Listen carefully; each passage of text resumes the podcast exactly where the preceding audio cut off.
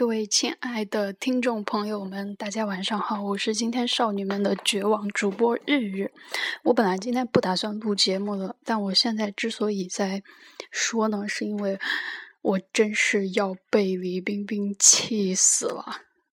这个人，哎，我真他妈是不知道拿什么语言来说他好了。就是他干嘛对无缘无故的对别人那么好啊？然后。粉丝在那里掏心掏肺，他又看不见。就是他不是在微博上前几天给他的助理翻译邮件嘛？就一点多发过去的邮件，然后他凌晨五点多回过来，告诉助理说他翻译完了，然后说还有没有下次了？到底谁是老板？然后这个事儿一出来呢，大家都觉得这是一个逗逼啊，就是。做老板做到这种份上，简直有一种霸道总裁宠着他的迷糊小娇妻的感觉。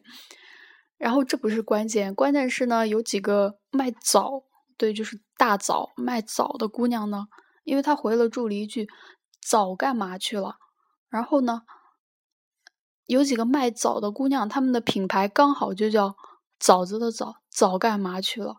然后呢，就有人艾特了他们一下，被李冰冰看到了。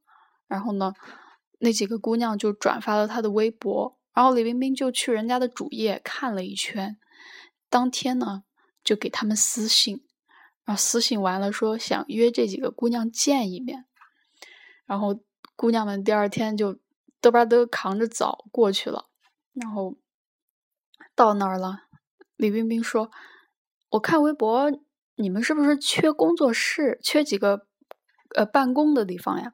然后姑娘们就说是，然后李冰冰就说：“你看我这工作室怎么样？还空着呢，要不你们就在这儿吧。”然后姑娘们问多少钱，李冰冰说：“免费的。”然后今天这个事儿呢就被卖枣的姑娘们在微博上面说出来了。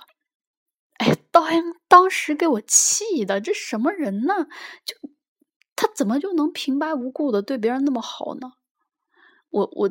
顿时就是有一种，你知道吗？我们不是一直都说是李冰冰女朋友，是他老婆什么的。我顿时就有一种他妈的，老子老婆被人给抢了，就平生出一种要斗智斗勇斗小三的这种豪气冲天啊！我现在整个人都沸腾了。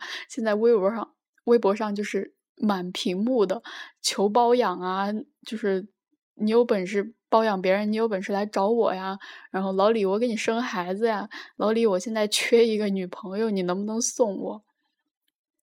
就是大家都是这样很没出息的在说各种话，然后我是真心觉得他这事儿干的太匪夷所思了。